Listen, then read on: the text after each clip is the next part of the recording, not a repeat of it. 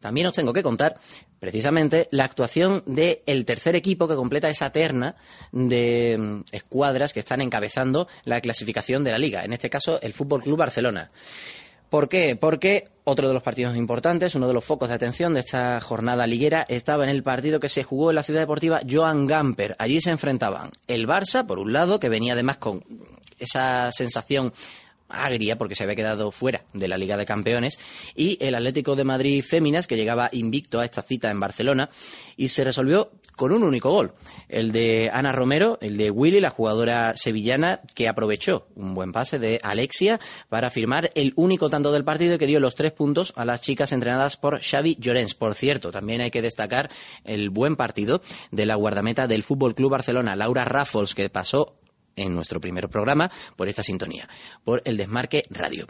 Y claro, nosotros, a nosotros nos gusta hablar con gente feliz, con gente que está en buen momento porque además así como que se transmite mejor sus sensaciones. Por eso hemos dicho, vamos a hacer una cosa y es darle la enhorabuena precisamente a la autora de ese gol, de ese tanto que permite al Barça recuperar el liderato que había ostentado en las primeras jornadas, pero que el Athletic fue capaz de sobreponerse, quedar por encima y ahora de nuevo, en ese toma y daca, de momento son las culés quienes se llevan el gato al agua. Por eso aprovechamos para saludar y, como decía, dar la enhorabuena a Ana Romero. Willy, ¿qué tal? Enhorabuena.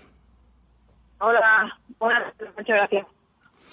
1-0, un partido que no sé cómo lo verás tú, pero mm, desde fuera dio la sensación de que hubo mm, que roer muy bien el hueso que fue el Atlético de Madrid, porque es un equipo, el de Miguel Ángel Sopuerta, que está mostrándose muy sólido y, muy difícil de, mm, anotarle siquiera un gol en este inicio de temporada. Sí, la verdad es que fue un partido muy complicado, ¿no? El Atlético de Madrid es un equipo que está jugando muy bien al fútbol, ¿no? Como se ha podido comprobar en, en estos partidos que llevan de liga, ¿no? Que se han podido ver por televisión y ayer nosotras mismas lo, lo comprobamos, ¿no? Que es un equipo que despliega un, buen fútbol y que, que, es muy competitivo y que y que fue difícil, ¿no? Además veníamos de una semana complicada y, era y era aún más llevarse los tres puntos ayer. Precisamente te quería preguntar por eso. La semana no había sido la mejor porque en el partido de ida de la eliminatoria de octavos de final de la UEFA Women's Champions League perdisteis 0-1, además con la mala suerte que fue un gol en propia puerta. En el partido de vuelta intentasteis remontarlo, de hecho os adelantasteis 0 goles a 1, pero en el tramo final del encuentro ese empate a uno le dio el pase al equipo inglés en el que, por cierto, como ya contamos en su día y entrevistamos de hecho a Natalia Pablos, hay jugadoras españolas, que Vega, que fue compañera tuya en el Rayo Vallecano, la misma Natalia, además de Laura del Río y Judy Fernández. Digo yo, ¿Cómo llegasteis a ese partido contra el Atlético de Madrid? ¿Con ese mal sabor de boca de quedar fuera de Europa mm, o casi con ganas de resarciros? Bueno, está claro que, que no fue que no fue eh, agradable para nosotras no eh, caer eliminada sobre todo porque creíamos que y pensamos que, que éramos mejor equipo que el Bristol no y que era una eliminatoria que, que debíamos de haber pasado pero bueno y por final en momentos así claves no supo competir y no nos lleva victoria. Entonces, eh, sobre todo con ganas de, bueno, olvidando la Champions, ¿no? Es, eh, como, siempre dicen para nosotras es un premio, ¿no? Que lo importante son las competiciones nacionales y, y lo importante para poder volver a jugar el año que viene la, la Champions es ya no había marcha atrás, ¿no? Lo que pasó había pasado ya y, había que centrarse en la, un partido importantísimo y teníamos muchísimas ganas de, de ganar. ¿Crees que precisamente pudo ser tal vez la falta de efectividad lo que más os pesó en esa eliminatoria ante el Bristol? Porque al menos las estadísticas dicen que creasteis muchas ocasiones de gol, muchas más que el rival, pero que sin embargo eso no después cristalizó en goles en ese, en esa, en esa doble enfrentamiento. Sí, yo creo que, que a diferencia de otros partidos, no, que, que somos muchísimo más efectivas en, en esas dos en estos dos partidos de esta eliminatoria la verdad es que ha sido bastante extraño porque con la cantidad de ocasiones y tan claras que tuvimos que no hubiéramos materializado más que más con gol, ¿no? Aparte también nos anularon un gol que fue ilegal aquí en casa y bueno, yo creo que fue una eliminatoria extraña que que al final no se pasó, pero que que hubo, o sea, que que creíamos que sí que podríamos haberla pasado y deberíamos haberla pasado, pero bueno. Vamos a dar carpetazo ya a, la eliminatoria europea, que además creo que casi lo vas a agradecer. Así te quitas ese recuerdo desagradable de encima. Y vamos a hablar de algo más positivo. El liderato. ¿Te sorprende encontrarte 10 jornadas de competición, tres equipos empatados, aunque bien es cierto que a vosotros os falta ese partido aplazado contra el Rayo Vallecano?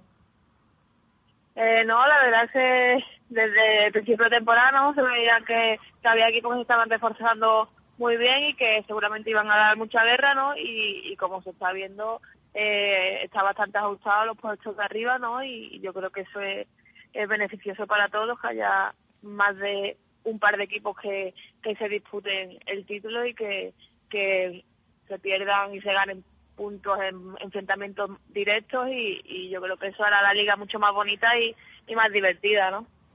Hablando de cosas bonitas. Me parece a mí que a ti esta semana precisamente no te gustaría estar en Barcelona, sino más bien cerca de las Rozas. ¿Cómo estás viviendo estas concentraciones que está llevando a cabo la selección española? Porque me imagino que en tu ánimo estará cuando termine la temporada estar en ese grupo que finalmente viaje a Canadá a disputar el Mundial. Bueno, sí, la verdad me gustaría, ¿no? Es, es una cosa que, que tengo en mente, ¿no? Y que no descarto, porque yo creo que a cualquiera, a cualquier futbolista me gustaría estar en un mundial, ¿no? Y, y sobre todo yo después de haber jugado tanto tanto tiempo, ¿no? En la selección, llevaba una temporada sin ir, me volvieron a convocar el mes pasado y, y bueno, pues la verdad que fue una alegría para mí. Eh, me gustaría estar esta, eh, ahora estos días allí, pues sí, no, no te no te lo voy a negar, pero bueno, eh, la decisión pues como siempre es del seleccionador y yo hacerlo lo mejor posible con mi club para, para que me puedan, para que sigan contando conmigo o, no, eso ya lo decidirán. Por lo pronto, haciendo goles que dan la victoria a tu equipo, seguro que el seleccionado en este caso, Ignacio Quereda, tendrá en consideración tu nombre para ser una de las jugadoras que opte a estar definitivamente en esa cita del próximo verano a la que tantas ganas tenemos que casi ya que empiece porque va a ser un bombazo ver a la selección española en ese mundial. El próximo sábado te vamos a ver jugando ante el Transporte del Caine. Suponemos, si tiene a bien Xavi Llorens contar contigo, ¿qué me cuentas de, ese partido? Bueno, pues eh, el domingo tenemos otro partido importante no que sacar, ¿no?